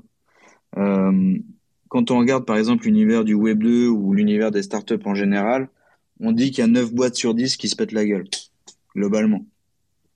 Passez-moi l'expression, hein, ouais, je suis un peu grossier pour le coup. Euh, et bah dans le Web 3, c'est encore pire que ça. C'est 95, plus de 98%, je dirais. Quand on regarde le nombre de tokens qu'il y a et les valos qu'ils ont, il y a très très peu d'élus. C'est infime. Donc euh, on a un devoir de, de, sélection qui est, vraiment difficile à mener. Et je, reviens sur le business model, puisque pour nous, ça a été extrêmement important finalement d'innover à ce niveau-là, déjà pour pouvoir euh, être ré régulé, chose qui est en cours de, process actuellement. C'est que euh, aujourd'hui, quand on, euh, quand on arrive sur des launchpads ou des, des, venture capital ou même des... Alors, il n'y a pas vraiment de plateforme de crowdfunding Web3, on, se place vraiment sur un créneau et avec du wording qui est un petit peu plus Web 2, mais ça c'est fait exprès, euh, c'est que euh, finalement il y a toujours un tiers de confiance auquel il faut vraiment faire confiance pour le coup. Euh, typiquement le launchpad, bah, c'est lui potentiellement qui va détenir les tokens, il va recevoir l'argent de l'investisseur, il va signer un contrat avec le projet, il va le renvoyer au projet. Ça fait énormément de transactions. Plus il y a de transactions, et plus il y a potentiellement de problèmes de sécurité. La même chose pour le listing. Le Launchpad va recevoir les tokens, il va les distribuer, ou bien il va les mettre ensuite après derrière euh, directement en claim. Donc tout ça, ce sont euh, des, sources de, problèmes potentiels déjà de base. Ensuite, après derrière, le régulateur suisse n'accepte absolument pas ça de base. Donc euh, ça, ça a été niette dès le départ. La solution qu'on a pu trouver là-dessus, c'est tout simplement de mettre en relation l'investisseur directement avec le projet pour faire en sorte que l'investisseur signe son propre SAFT avec le projet. Et exactement la même chose avec la distribution, c'est-à-dire qu'on innove de nouveau en faisant en sorte que le projet puisse envoyer directement les tokens à l'investisseur sans que nous, on soit partie prenante. Donc finalement, nous, on utilise la blockchain avec le meilleur de tout ce qu'elle a à donner, c'est-à-dire euh, une technologie qui est là pour rassurer les gens. On est un tiers de confiance, mais on est un tiers de confiance qui s'efface dans la transaction. C'est-à-dire que finalement, le fait qu'on soit pas partie prenante immédiate à la transaction, puisqu'on ne va jamais nous disposer des fonds des clients, est rassurant absolument pour tout le monde. Et le projet, lui, il est content puisqu'il a une vraie fanbase qu'il va pouvoir développer en amont. Le gars qui a investi 5K, 10K sur un projet, je peux vous dire qu'il va le suivre. Donc, Et... au-delà. Pardon, vas-y. Ouais, vas-y. Non, vas-y, euh, je vais pas. Ça, peut attendre. Attendre la fin de ta phrase. Aucun problème. Donc il y a toute cette partie finalement euh, à la fois, euh, on va dire, euh, contractualisée, parce que l'investisseur va pouvoir signer son contrat à l'instant T au moment où il investit sur le projet. Et ça, pour nous, c'est très important. Ça, il n'y a personne qui l'a fait. Donc, on a un process qui est tout nouveau, tout beau, qu'il va falloir tester, améliorer, peaufiner pour qu'il devienne juste incontournable on va voir si on aura un, market fit, on appelle ça dans l'univers startup. Est-ce que les gens vont se reconnaître dans ce qu'on va leur proposer? Mais moi, personnellement, je suis beaucoup plus rassuré d'avoir un contrat directement avec le prestataire plutôt que d'avoir un middleman euh, qui euh, potentiellement peut disparaître. Enfin, il peut se passer énormément de choses dans, cet univers-là. Ensuite, après, comme je disais euh, au démarrage de, ce, de ce TAMA, nous, on n'a pas de token parce qu'on estime qu'il n'y en a pas besoin, en fait, tout simplement. Un token, il faut vraiment qu'il ait une utilité propre. Euh, sachant cela, on s'est dit, bah, en fait, non, on n'en fait pas, tout simplement. On laisse la, porte ouverte à tout le monde, la capacité de pouvoir investir à tout le monde. Donc après, derrière, bah, c'est la loterie, c'est la chance. Vous verrez dans un second temps qu'il y aura aussi des, des, logiques un petit peu plus tournées vers ce qu'on appelle le growth hacking, c'est-à-dire euh, le, fait de pouvoir faire des actions notamment sur les réseaux sociaux, tout ça, qui vont peut-être pouvoir un petit peu changer les choses. Je tease un petit peu. Genre comme coup 3 Exactement. Ok. Exactement. Ouais, faites pas trop du fou quand même avec ça parce que ça, euh, moi je suis pas le seul. Enfin, moi personnellement, ça m'a complètement. Euh, je suis tombé sur la campagne de, bah, c'était stable, enfin stables, je sais pas comment on dit exactement, euh, qui qui m'a complètement dégoûté de et du projet et d'utiliser Crew 3 pour la vie. et donc du coup, et je suis pas le seul. Donc je sais pas qu'est-ce que vous allez faire avec ça, mais. Euh, euh, Alors en fait, on va pas faire un, un crew 3, on va faire quelque chose euh, qui, qui correspond à notre vision. Mais demander à quelqu'un d'aller liker ou partager un post, c'est pas la fin du monde. Après derrière, il faut il faut qu'il y ait de la mesure dans tout, tout simplement. Ouais, c'est ça. Si c'est juste liker tout ça, c'est cool, mais euh, par exemple, Stables, ils sont allés trop trop loin. C'est tu devais euh, tu devais poster un truc qui faisait qui louait les, louanges du euh, qui faisait les louanges du, du, projet. Tu devais ensuite envoyer un screen de ton post au truc pour prouver que. Enfin, et puis c'était c'était beaucoup. C'était genre plein de trucs comme ça, tu vois. Et au bout d'un moment, tu tu dis mais attends, j'ai autre chose à foutre de, de ma vie que de, de que de, faire des screenshots de machin, de, de poster, de, polluer mon compte avec des, des, des trucs que je pense même pas.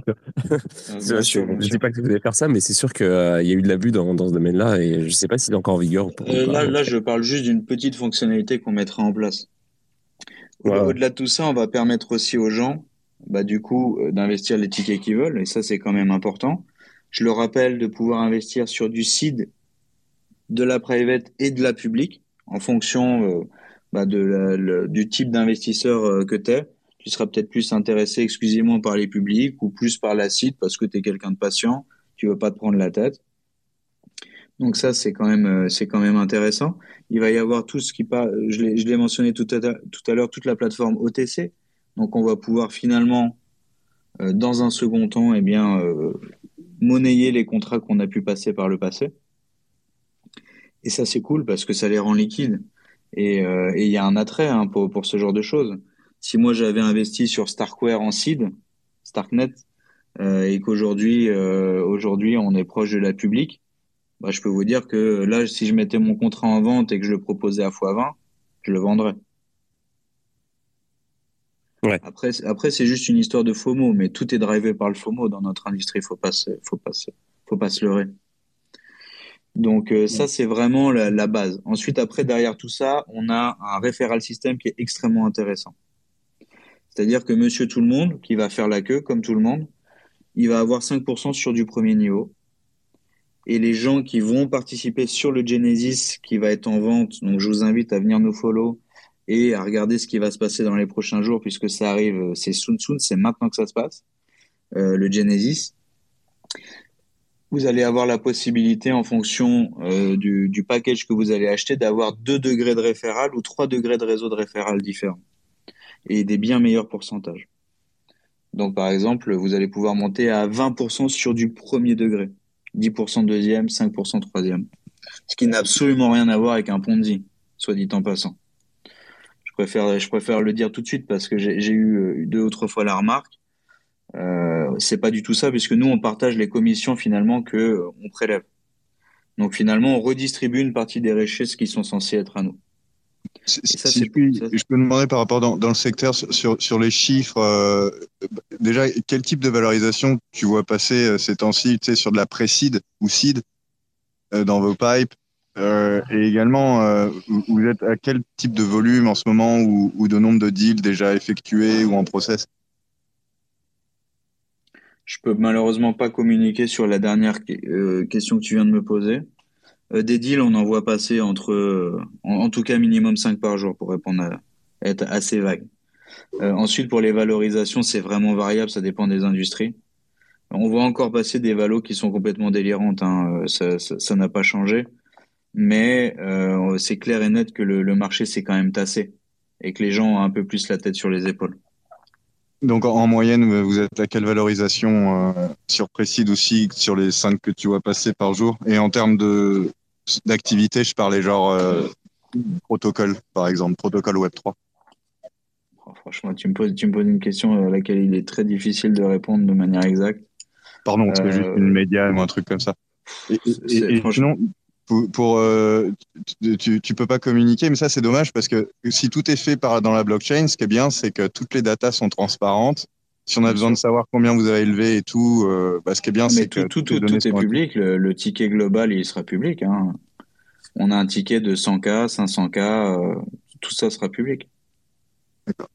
D'accord. Toutes les informations de combien ont été élevés, le nombre de projets, euh, qu'est-ce qui est déjà dans le, dans le pipe. On pourra même savoir combien d'investisseurs ont investi sur le projet. Ce sera pas difficile. Et pour les valos, t'as pas une, t'as pas une fourchette, genre euh, un truc euh, à peu près? Euh, tu sais, en fait, j'ai pas. De nouveau, je, je quand j'ai pas de réponse à donner, je préfère le dire. ça peut, ça peut être tout et n'importe quoi. On voit vraiment passer de tout. Et j'ai pas, j'ai pas comme ça de valo à, à sortir. C'est, c'est variable. Et de nouveau, la valo, elle est fonction du FOMO. Et si, si elle n'est pas fonction du FOMO, c'est que, le, c'est que le projet il est en train de se planter. Donc, euh, on, voit, on voit, franchement, c'est du simple au, au, quintuple. Et parfois c'est justifié, parfois ça l'est pas du tout. Donc, euh, et en général, si tu veux, nous, on regarde la valo, la valo globale. C'est-à-dire, euh, enfin, on va pas rentrer dans, dans, dans les détails, mais on, regarde un petit peu vraiment euh, euh, à combien le token va être listé, il y aura combien de tokens en circulation. Euh, tout ça, c'est des choses qui sont très importantes pour nous. Parce qu'il y a, il y, a, il y a toujours une certaine forme d'équilibre à garder. Et si on sent que l'équilibre, il est pas là, bah, on n'y va pas. De toute façon, nous, on a une politique qui est très simple, c'est que quand on a un doute, il n'y a pas de doute. On peut pas être plus radical que ça. Bah, quand, on, quand on a un doute sur le projet, quelle que soit la matière ou quel que soit le sujet, il n'y a pas de doute, on n'y va pas. Ah, ok, d'accord. C'est simple, il faut que ce soit limpide pour nous. Ah ouais. Et euh, pour revenir sur un truc que tu as dit, après, moi, ça sera pas mal ma, dernière question parce que, bon, bah, déjà, ça fait 1h15 euh, qu'on est ensemble. Et puis, euh, voilà, j'avais pas un milliard de questions non plus. ouais, donc, c'était tu, parlais en fait, bah, en fait, je rebondis sur un truc que tu as dit. Tu parlais de, des régulations et tu disais que c'était en cours là, donc j'imagine qu'en Suisse. Euh, est-ce que je, voulais savoir comment ça se passe par rapport à ça pour quand tu veux, tu veux réguler un, un, projet comme celui-là. Est-ce que c'est régulé en Suisse si c'est si le cas évidemment Est-ce que c'est suffisant? Est-ce que tu peux opérer partout avec Est-ce que tu comme comment ça se passe en fait? J'ai aucune idée de comment ça se passe. Est-ce que tu as une sorte de t'as un truc, euh, un document qui te permet de, genre, qui te donne un, espèce de, euh, une validité euh, en, dehors de, de, de, la Suisse? Est-ce que ça te donne une validité sur certains types d'assets ou comment Est-ce que tu peux nous en dire plus là-dessus? Alors, bon, déjà, je vais te parler de la démarche qu'on a faite nous. C'est-à-dire que nous, on est allé voir directement ce qu'on appelle la FINMA. Enfin, mes, mes mmh associés hein, ont entamé cette démarche-là avant même que moi je sois dans le projet. Euh, ça a pris beaucoup de temps. Il y a eu un an et demi de discussion avec euh, les frais d'avocat et compagnie qu'il y a derrière. Donc, il faut déjà beaucoup de motivation. Euh, ensuite, après, derrière, une fois qu'il y a une approbation, bon, on peut se lancer. Donc ça, finalement, ça a été une démarche que nous, on a faite en amont, mais qui n'est pas du tout obligatoire. Il y en a très peu qui le font pour finir. Mais c'est le fait d'avoir lancé cette démarche qui fait qu'on a le business model qu'on a aujourd'hui. Et qui, qui fait qu'on sait qu'on sera compliant puisque finalement le modèle a été visé par la FINMA. Au-delà de tout ça, après, il y a des démarches à remplir. Ces démarches, euh, c'est quasiment les mêmes pour tout le monde. Tout dépend ensuite, après, derrière, du degré de régulation auquel tu dois avoir à, faire face. Si on avait eu à gérer les fonds d'autrui, on aurait dû avoir un degré de régulation qui serait extrême. Potentiellement même pas vraiment atteignable sans avoir beaucoup d'argent, beaucoup d'avocats, énormément de... Enfin bon, ça aurait pas été atteignable tout simplement. Nous, on passe, la... Euh, on passe finalement euh, auprès de ce qu'on appelle un, OAR, c'est un organisme d'autorégulation. C'est-à-dire que on va être audité de manière, euh, très, régulière. Mais vu qu'on gère pas les fonds d'autrui, euh, ça reste quelque chose d'envisageable pour nous. Et de là, bah après derrière, il y a des audits. Hein, c'est pas compliqué. Il faut, faut montrer pas de blanche absolument sur tout. Business model, l'équipe, les antécédents des uns et des autres. Il y a beaucoup de sujets énormément de sujets euh, et, après derrière, une fois que une fois que tu es régulé, bah tu peux opérer en Suisse, ça c'est certain. Tu peux aussi opérer dans le monde entier. La Suisse aujourd'hui a la, chance d'avoir un rayonnement international, notamment dans le domaine du Web 3. Je pense que c'est un des plus gros hubs aujourd'hui Web 3 mondial. Et euh, en termes de régulation, c'est certainement celui qui a euh, la législation qui est la plus claire sur le sujet. C'est-à-dire que les Suisses ont tranché depuis longtemps et euh, ils n'ont pas dévié d'ailleurs. Donc euh, en Suisse, j'ai pas envie de dire que c'est facile de savoir comment est-ce qu'on va être mangé, à quelle sauce on sera mangé, mais en tout cas, ce qui est certain, euh, c'est qu'on sait comment se placer. Et ça, c'est, enfin, bon, moi, je, je veux pas trop parler de la Suisse ce soir parce que moi, j'adore, j'adore le pays dans lequel je vis, mais c'est, ça fait partie de leur mentalité en fait. Ce sont des gens qui sont extrêmement pragmatiques. Donc euh, voilà, aujourd'hui c'est pas pour rien qu'il y a euh, toutes les fondations des euh, Ethereum, euh, je sais pas moi, euh, Cardano, tout, tout ce qu'on veut, tout le monde est en Suisse. Il y a une raison à ça. Donc nous on veut profiter de cette aura là. Et, on, et on veut pouvoir rayonner aussi à l'international parce qu'on est d'abord un projet à consonance internationale. Mais par exemple, quand tu disais, quand tu, quand tu disais euh, euh, que c'est de l'autorégulation, en fait, c'est pas comme euh, vous n'avez pas un enregistrement comme par exemple en France le PSAN ou un truc comme ça. C'est vraiment vous qui décidez de, de, mettre des mesures en place, comme par exemple les audits. Et, et en fait, c'est ça que vous appelez régulation ou alors j'ai mal compris Non, on n'est pas jugé là-dessus. On est plutôt jugé sur notre capacité finalement euh, à KYC correctement les gens, à s'assurer que c'est pas de l'argent sale ou de l'argent qui va pouvoir financer euh, le terrorisme ou qui vient du terrorisme. Donc il y a beaucoup de, il y a beaucoup de choses comme ça, de critères de, qu'il faut cocher, simplement. Euh, c'est des critères de, qui, qui sont liés à la régulation, hein, c'est le législateur qui les, qui les pose. Et à partir de là, bah, on doit, on doit s'y conformer. Et quand je dis qu'on est contrôlé, c'est que bah, y a des contrôles qui sont faits sur la qualité du travail qu'on produit. Ok, d'accord. Donc, euh, on peut pas faire n'importe quoi. Et c'est quoi les, les, organismes qui, qui gèrent ce truc-là C'est des trucs privés ou publics ou... Parce que c'est là que j'ai du mal à comprendre en fait. Alors en fait, c'est des espèces de mandats que donne la FINMA euh, à des associations de gens qui sont euh, éclairés dans le domaine. La ah, Suisse a un fonctionnement qui est très particulier pour le coup. Là, nous, on a fait une demande de régulation sur Genève. Euh, J'espère qu'on aura la réponse dans pas trop longtemps. En tout cas, a priori, c'est parti pour. Tout ça pour dire qu'il y a, mais c'est pas pour autant que les audits sont pas sont pas vénères. C'est euh, c'est difficile, c'est difficile d'avoir ce genre d'agrément. Ok.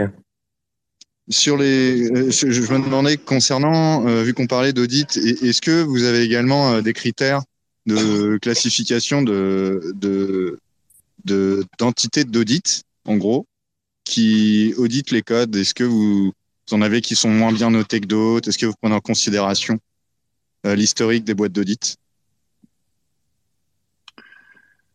Quand tu dis auditer les codes, tu, tu parles de tu parles de sur la blockchain?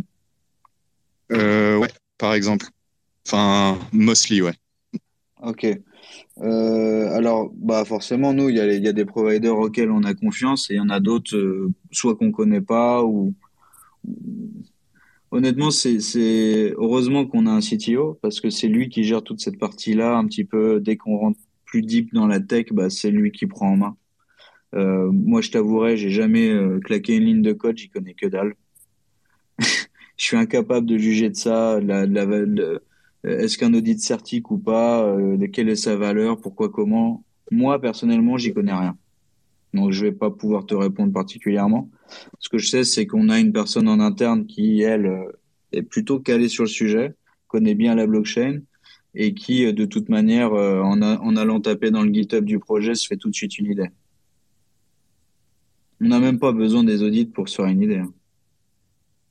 D'accord, ok, c'était mon ma question. Donc en fait, une audit, que ce soit euh, de Certic ou de Sherlock, n'a pas d'importance sur euh, comment vous sentez le projet. Alors un audit déjà ne va pas t'assurer que le que le smart contract il est pas ils auditent que certains points. Ça veut pas dire qu'il y aura pas des backdoors ou j'en sais rien quoi. Et puis, euh, en général, c'est fait pour rassurer le grand public. Hein. C'est pour mettre des logos sur le site et compagnie, c'est tout. Hein. Enfin, ça, c'est, je, je demandais vraiment spécifiquement sur, sur cette question, voilà, et ton opinion. Parce que je pense que, comme tu, tu dois le savoir, euh, sur tous les protocoles, la majorité de l'argent levé, sur les sites notamment, euh, part dans les audits.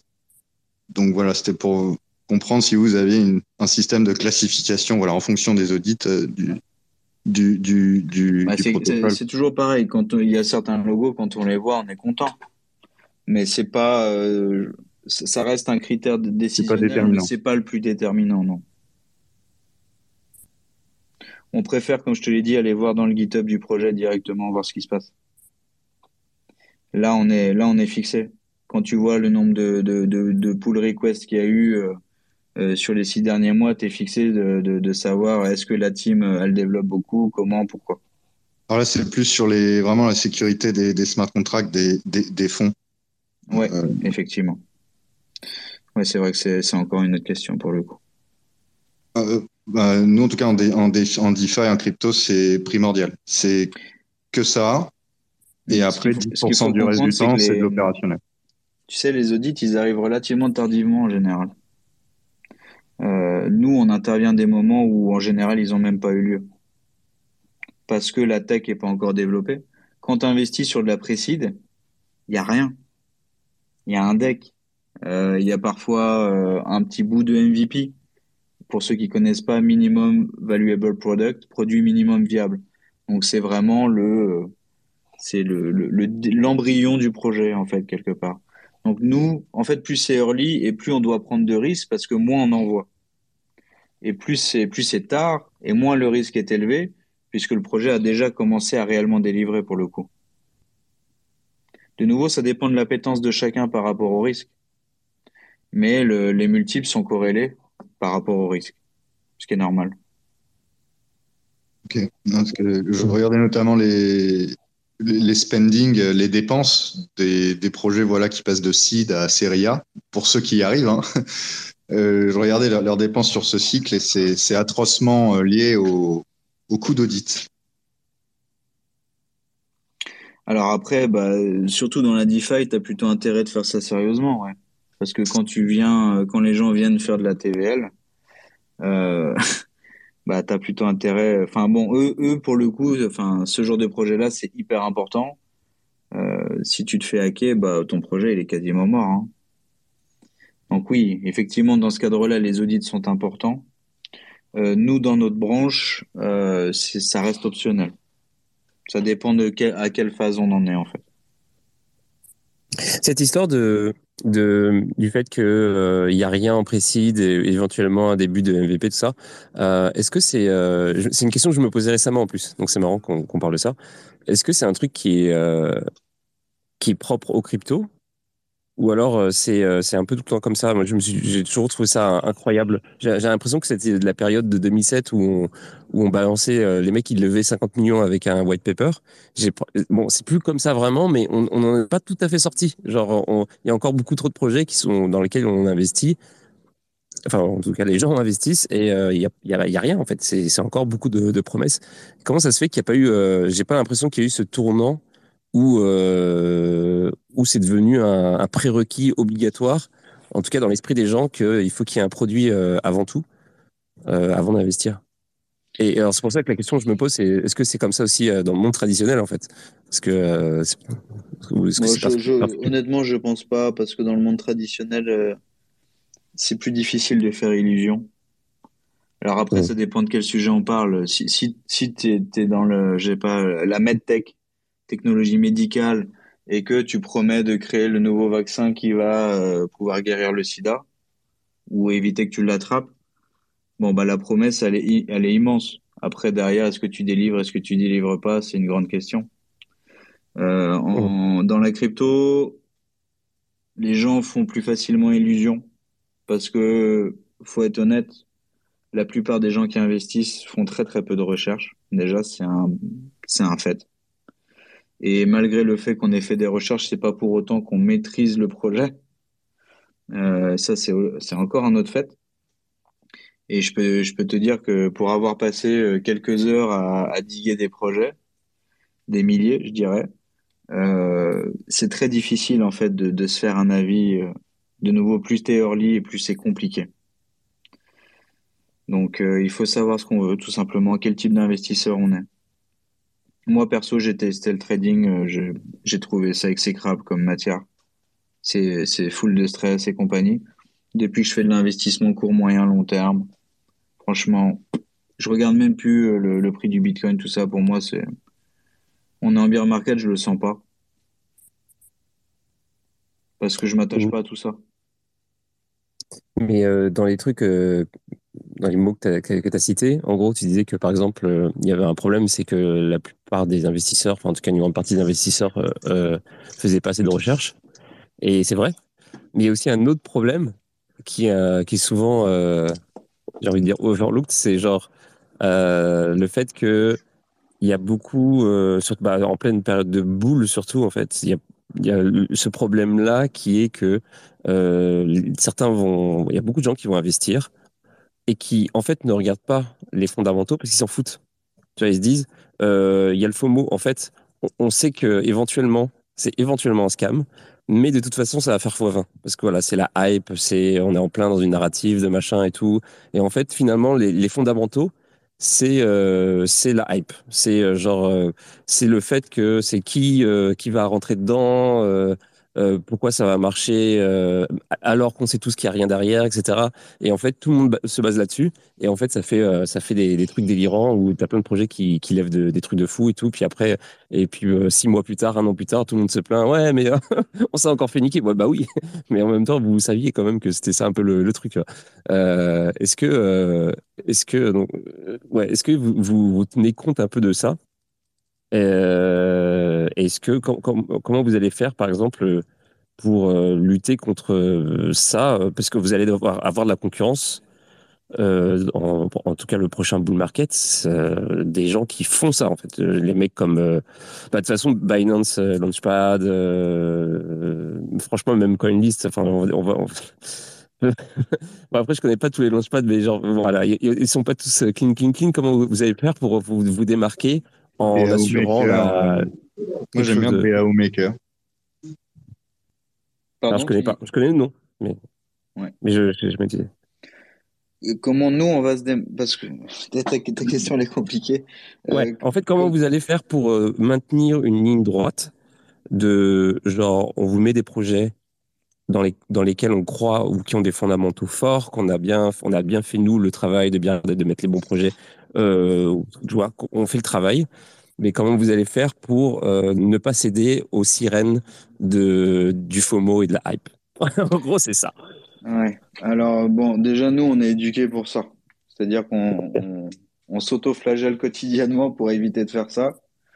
Euh, il faut comprendre une chose, c'est que l'investisseur rentable, quelle que soit la matière dans le Web 3, il est toujours à contre-courant du marché.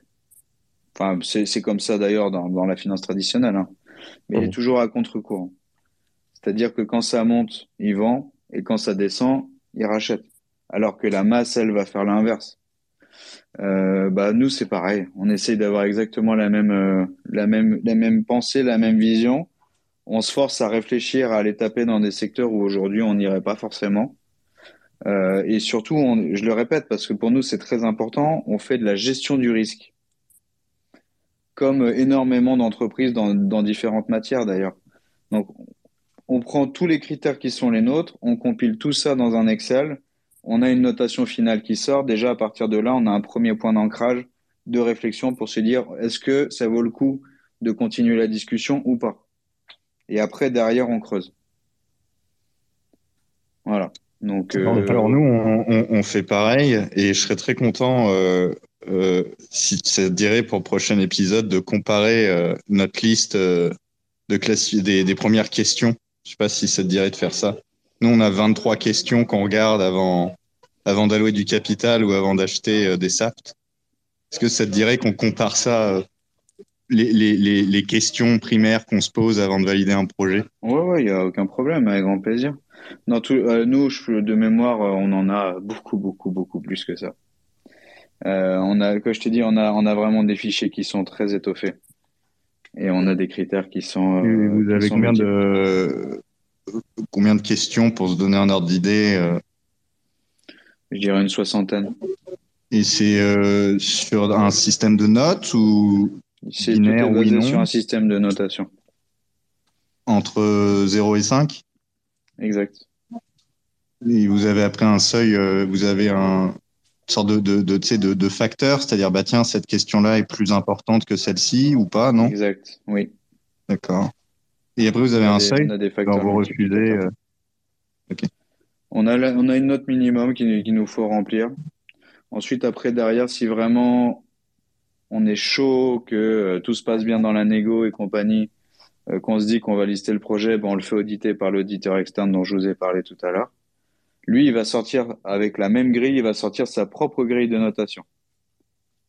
Et là, bah, on, croise. Et puis, euh, eux, ils vont chercher des informations que nous, on n'ira peut-être pas forcément chercher sur l'historique de l'équipe, sur tout un tas de sujets, en fait. Ils font quasiment de l'investigation. Nous, on n'investigue pas on fait de la due diligence, c'est autre chose. Mais on prend ces gens-là pour aller plus loin que là, nous, où on n'est pas allé. Donc vous, vous avez déjà débroussaillé en interne et ensuite vous envoyez euh, à ces personnes pour approfondir. Ouais, exactement. Pour aller chercher euh, des infos que nous, on n'a pas la capacité ou le temps d'aller chercher. Et ça peut regrouper des infos type euh, technique protocolaire ou plus des, infos, des informations légales ou sur le passé du directeur ou... C'est hyper varié. Euh, il y, a, y a de tout. Mais oui, par exemple pour l'équipe, euh, les mecs ils sont capables d'aller chercher en page 30 de Google. Chose que nous on n'ira jamais faire. On n'a pas le temps pour ça. On voit passer trop de projets. Donc si tu veux, nous on fait vraiment le système du tamis. C'est-à-dire que on, on écrème, on écrème, on écrème, c'est l'entonnoir. Et au bout d'un moment, quand on arrive au bout, bah là, ça vaut le coup d'y passer plus de temps. Mais en tout cas, on n'y passera jamais autant de temps que ces gens-là. Mais de toute façon, on les paye pour ça. Donc. Mais ces projets, euh, vous les trouvez comment? C'est vous qui les cherchez ou c'est eux qui viennent à vous ou c'est des intermédiaires qui vous les apportent? Alors, il y a, y a les trois que tu as mentionnés. Dans tous les cas, ça vient quasiment systématiquement du réseau c'est très très rare. Je crois même, j'ai même jamais investi sur un projet qui m'a démarché. Il y a toujours une part de, il y a toujours une part de FOMO hein, dans tous les cas. Je, le redis, hein, ça reste, on reste des humains. Hein.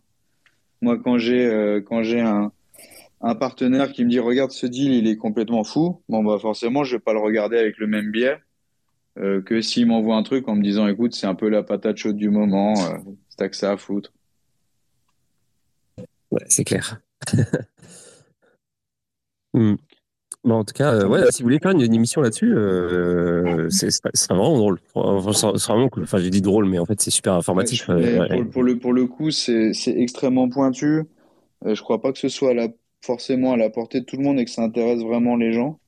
Par contre, mm. si vous voulez qu'on refasse à un moment ou un autre une émission sur l'analyse fondamentale en général, euh, parce que je pense qu'il y a beaucoup plus de valeur à délivrer sur des sujets comme cela. Avec grand plaisir. D'ailleurs, là, euh, enfin, en termes de, de, clôture, euh, on vient de voir dans les news que le, la réserve fédérale vient de bannir la possibilité d'émettre un CBDC aux États-Unis. Voilà, c'est assez. je sais pas trop quoi oh, penser de cette news. Ouais, mais c'est assez fou. Ah, carrément on a affaire à des forces qui s'entrechoquent euh, qu'on ne soupçonne même pas, honnêtement. Euh, avant les élections.